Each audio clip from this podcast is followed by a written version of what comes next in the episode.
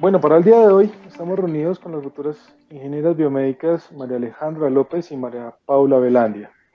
El tema ha sido dirigido, el tema de investigaciones está siendo dirigido por el ingeniero Rubén Darío Hernández, dentro del cual pues nuestro grupo de, de trabajo se ha enfocado en el estudio del análisis biomecánico deportivo para la rehabilitación de la enfermedad de Parkinson, caso de estudio de tenis de mesa.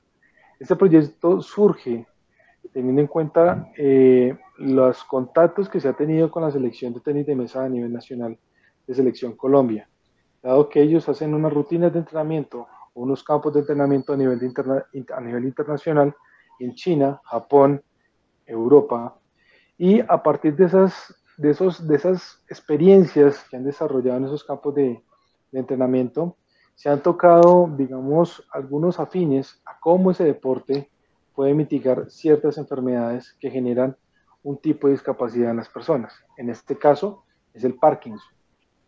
¿Sí? Teniendo en cuenta esto, pues nuestras futuras ingenieras han desarrollado un estudio completo sobre esta enfermedad. ¿Qué es el Parkinson, María Alejandra? Eh, bueno, pues básicamente el Parkinson pues, es una neuropatía degenerativa, entonces lo que ocurre es que comienzan a aparecer síntomas gradualmente, entonces pueden comenzar a través de temblores en una sola mano y estos van a ir avanzando, entonces pueden aparecer más síntomas a lo largo de que avanza la enfermedad, como son los movimientos lentos, la rigidez muscular y también alteración de la postura y el equilibrio de la persona. Entonces las personas ya no pueden hacer sus actividades como lo solían hacer en su vida diaria.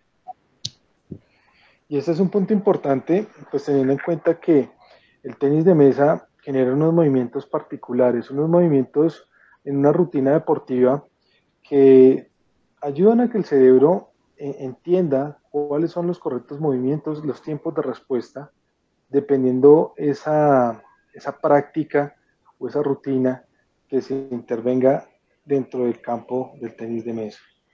María Paula, más o menos eh, de lo que han estudiado, ¿qué rutinas eh, hacen parte de, este deporte de tenis de mesa? Pues las rutinas que hacen parte de este deporte, pues eh, básicamente, bueno, en el estudio em, analizamos tres movimientos que son derecha, revés y top spin de derecha. Esto lo que nos ayuda para pues como para usarlo de tratamiento, es los movimientos repetitivos que se hacen a lo largo de un entrenamiento, ejercicios de movilidad eh, que ayudan a fortalecer los músculos, ayudan a que con el tiempo se vaya ganando pues concentración, equilibrio. Em, básicamente es lo que, es, lo que se usa. Y es, ese es un punto bien característico del deporte y es por eso que uno de los enfoques eh, que se tiene en cuenta de este deporte para aplicarlo al estudio del Parkinson es esas repeticiones, es acostumbrar al cuerpo a tener un control hacia ciertos movimientos restrictivos o cierto tipo de respuestas ante unas acciones netamente momentáneas. Teniendo en cuenta esto, pues la motivación que surge para este proyecto eh, nace principalmente en cómo la biomedicina o la parte biomédica eh, busca un análisis deportivo para obtener estas, por decir así, señales, movimientos, eh, capturas de movimientos que permitan hacer esa caracterización y ese estudio un poco más a profundidad. De ahí entonces, María Paula, ¿Qué te motivó o qué te motiva para el desarrollo de este proyecto? Bueno, primero me motiva que fui deportista de alto rendimiento durante muchos años eh, y esto me ayudó a ver cómo el deporte sirve para mitigar, o sea, para ayudar como tratamiento a diferentes enfermedades. En este caso, el Parkinson, em, crear una solución biomédica que sea no invasiva, ya que pues este, esta patología, eh, el, tratamiento más efectivo es cirugía, entonces para evitar eso eh, me motiva a crear una solución que sea no invasiva, en este caso mediante la actividad física del tenis de mesa. Y eso es importante, teniendo en cuenta que cuando hablamos de, de cirugías invasivas, pues también juegan unas características importantes en el paciente, ¿sí? Pero pues si lo llevamos primero sobre un tratamiento bien establecido, con unos parámetros claros, con unos resultados ideales, pues yo creo que se puede mitigar esa parte invasiva. Es por eso que, que la metodología se ha planteado de una forma en donde se puedan obtener ese tipo de caracterizaciones. María Alejandra, esa, la, ¿cómo ha sido la metodología que, se ha implementado en el proyecto? ¿De dónde partieron? Eh, ¿Qué estudios han realizado? Bueno, pues nosotras inicialmente pues partimos como de un análisis de fuerza, entonces lo que hicimos fue pues buscar en una base de datos eh, un estudio que hicieron acerca de pues pacientes sanos, pacientes con Parkinson, entonces era un estudio de marcha eh, donde lo que hacían era analizar la fuerza que ambos, bueno, ambos pacientes hacían en diferentes etapas, por decirlo así. Entonces, una etapa era la doble tarea, donde pues analizaban eh, pues cómo se comportaban los pacientes con Parkinson cuando hacían dos tareas a la vez. Otro era cuando se les ponía una estimulación rítmica. Entonces, también pues lograban evidenciar varias, pues varias diferencias. Y pues finalmente era cuando pues se las ayudaba con una cinta caminadora. Entonces, inicialmente partimos en observar cómo era la fuerza o cuál era la fuerza que generaban los pacientes con Parkinson a comparación de una persona normal, pues para poder llegar a comparar y poder pues analizar más a profundidad cómo era el comportamiento de pues, estas personas. Ya pues posteriormente seguimos con análisis pues ya de posición, entonces pues no sé, mi compañera María Paula quiere hablar lo que hicimos en el laboratorio de la universidad. Ok, sí, en el laboratorio, eh, mediante el uso de unos marcadores, usamos 40 marcadores en el cuerpo y se, mediante el software OptiTrack se obtuvo la posición de cada uno de los marcadores mientras eh, se ejecutaban estos movimientos que pues, mencioné anteriormente. Em, luego se, se analizó esas posiciones y se obtuvo Em, digamos, el desplazamiento de cada articulación o la rotación y pues estos de, de seis articulaciones más importantes que son el hombro, el codo, la muñeca, la cadera, la rodilla y el tobillo.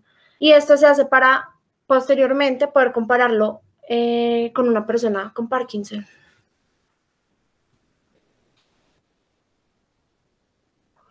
Ok, pero aquí hay una cosa importante y basado en tu experiencia, María Paula, quiero que, nos aclares un poquito cuando un deportista es de alto rendimiento y digamos uno que es deportista casual de vez en cuando, ¿sí? La principal diferencia de los dos, ¿cuál es? Eh, yo creería que la condición física y de pronto la técnica con la que se desarrollan, en este caso, los golpes, ya que pues una, persona, pues un aficionado de pronto no tiene el mismo conocimiento que tiene un profesional y sí, como que la técnica podría variar. Ok, esa es una respuesta que nos lleva a hacer un análisis, digamos, ya aplicado. ¿Por qué basarnos en un estudio con un deportista de alto rendimiento? Y es precisamente es la técnica, porque la técnica nos hace eh, generar un estudio sobre el cual ya hay unos parámetros, por decir así, normalizados, que puedan llevar a generar rutinas eh, con unos resultados significativos en el momento de una, digamos, de una enfermedad, del análisis de una enfermedad de Parkinson, cómo mitigar esa enfermedad de cierta manera. ¿sí? Adicional a lo que, lo que se ha hecho, que es la captura del movimiento por medio de, un software de captura, eh, que es STM con las cámaras de OptiTrack, eh, también se desarrolló eh, la identificación exoesquelética por medio de Kinet. Esa partecita es el primero de nuestros avances dentro del proyecto. Y, y pues hombre, ¿por qué se empezó de esa forma? Y es por el simple hecho de buscar desarrollos que puedan ser accesibles eh, para los centros de rehabilitación, para las mismas personas que, quieren mitigar esta enfermedad, que puedan tener tecnologías digamos, accesibles que permitan lograr esa caracterización. Y es ahí en donde llegamos a, obtener unos resultados parciales. Digo parciales porque esto es todavía un proyecto que está en curso, de cual se ha venido trabajando ya un año largo. Y, pues yo quisiera que, que, María Alejandra y María Paula nos contaran cómo han sido esos resultados, qué hemos obtenido, cómo, cómo han, digamos, eh, trabajado con esos resultados, qué han hecho. Cuéntanos un poco. Ok, los resultados que se obtuvieron de la primera etapa del análisis de marcha, este, como mencionó mi compañera Alejandra, se realizó en tres fases. La primera, que era la doble tarea, se tiene que una la fuerza en un paciente con Parkinson es menor que en una persona sana. Esto es debido a que el momento pues, de realizar la doble tarea de caminar y escuchar el audio texto, eh, no podrían, em, tenían que estar más enfocados en una sola tarea, lo cual no sucede en una persona sana que puede eh, hacer ambas actividades al tiempo. Para la segunda etapa, que es la de estimulación auditiva rítmica, eh, se tiene que también los, los, pacientes con Parkinson ejercen menos fuerza que los, las personas sanas. Sin embargo, la diferencia no es mucha, ya que la estimulación auditiva ayuda a que en el proceso de marcha se mejore la longitud de la zancada, el balanceo y la velocidad. Eh, para, para la tercera etapa, que es la de la cinta caminadora, acá en este es el caso contrario, Acá los pacientes con Parkinson ejercen mayor fuerza que los controles. Esto es que, bueno, esto también es debido a que tienen una ayuda externa, que en este caso es la cinta caminadora, y esto hace que los pacientes con Parkinson tengan mayor estabilidad a la hora de ejercer el movimiento. Y bueno, ya para los resultados del, del análisis de movimiento, no sé si mi compañera Aleja bueno, pues ya para el análisis, de movimiento, pues, eh, bueno, pues básicamente este nos basamos en todo un estado del arte que hicimos. Eh, pues este fue como bastante interesante de analizar. Por ejemplo, como mi compañera ha mencionado, pues analizamos eh, las seis articulaciones más importantes que se deben tener en cuenta en el tenis de mesa. Entonces, en un inicio, pues em, observamos, digamos, en el hombro izquierdo y el codo izquierdo también, que pues no se obtenía un gran desplazamiento, no se obtenían como valores muy grandes. Entonces, pues esto era debido a que el jugador a que le realizamos el análisis, pues era diestro. Entonces, ya pues por el lado del hombro y codo derecho, pues ya se observaba un gran desplazamiento. Em, pues nos dimos cuenta que era necesario pues eh, que las personas que vayan a realizar pues, este, pues las posiciones de tenis de mesa, eh, tenían que tener pues una técnica especial, ya que por ejemplo en el caso de una mala posición del hombro y el codo, pues podían llegar a tener algún tipo de sobrecarga en la articulación de los músculos y podían tener algún tipo de dolencia a largo plazo. Por otro lado, también eh, pues observamos la posición de la muñeca, también pues que presentaba una gran variación en el lado derecho y pues esto debido a que era pues la mano dominante del jugador. También observamos ya eh, lo que es la rotación de la cadera. Entonces, como sabemos, pues en el tenis de mesa no se tiene un gran desplazamiento, entonces lo que se necesita es rotar. Entonces, ya cuando se rota, ya se observa pues también un gran cambio. Entonces, pues el jugador como realizaba varias rotaciones, entonces pues este fue un valor que, que varió mucho. Eh, por otro lado, pues con respecto a la posición de la cadera, sí no se observa un gran cambio, ya que como les mencioné, pues solamente es rotar para poder realizar de manera correcta los movimientos. Eh, también observamos lo que es el, eh, las rodillas, entonces ahí básicamente nos enfocamos sobre todo en la posición que se encontraba en el eje Y, ya que es donde se registra una flexión realizada por el jugador. Entonces, lo ideal es realizar pues una flexión correcta para pues evitar algún tipo de lesión, para saber que la técnica se está realizando correctamente. Y por último también observamos la posición de los tobillos, entonces pues en este caso se observa una variación muy pequeña, ya que pues no se movía mucho, entonces básicamente pues no se quedaba en un solo punto recepcionando, entonces solamente lo que hacía era pues rotar su cuerpo.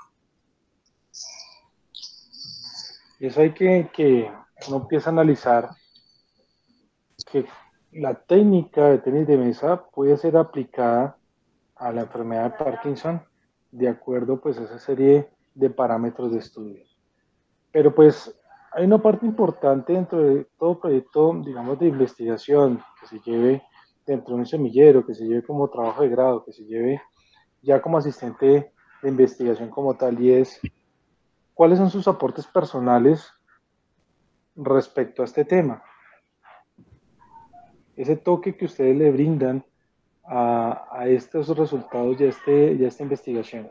Bueno, pues, em, pues la verdad es muy interesante porque desde nuestro punto de vista como ingenieras, eh, pues que sea posible a partir de un análisis biomecánico realizar lo que es eh, un protocolo o analizar eh, un deporte como un modo de rehabilitación, pues la verdad a mí se me hace muy interesante ya que no, no es como todo, no es como un tratamiento convencional, sino un tratamiento que una persona puede llegar a hacer en su casa, como el profesor mencionaba, de pronto con un Kinect o algún otro tipo de, de juego. Entonces, pues es muy interesante cómo podemos llegar hasta ese punto, pues a partir de todos los conocimientos que hemos adquirido. Por mi lado, el aporte personal eh, sería el conocimiento, pues como mencioné anteriormente, fui deportista de alto rendimiento durante muchos años de mi vida. Entonces, ese es un gran aporte, ya que me ayuda a ver cómo desde diferentes deportes eh, se pueden hacer tratamientos para diferentes patologías debido pues a, su, a la actividad física, los movimientos que se hacen, a, a toda la preparación que esto conlleva. Entonces, estos sería un buen aporte. Es correcto y es así que, digamos, podemos reflejar que este proyecto, pues, apenas, por eso se dice que es un caso de estudio, porque da para seguir investigando no solo dentro de la parte biomecánica o la parte de adquisición de las señales, sino como también generar una adherencia terapéutica a futuro por medio de, de tecnologías inmersivas que permitan eh, un estudio de parámetro eh, psicosocial y fisiológico del paciente ya en un estudio más profundo. Les agradecemos eh, habernos escuchado en este pequeño podcast que hemos desarrollado en base a este proyecto de trabajo de grado que han venido nuestras, desarrollando nuestras futuras ingenierías biomédicas. Muchas gracias y que tengan un buen día.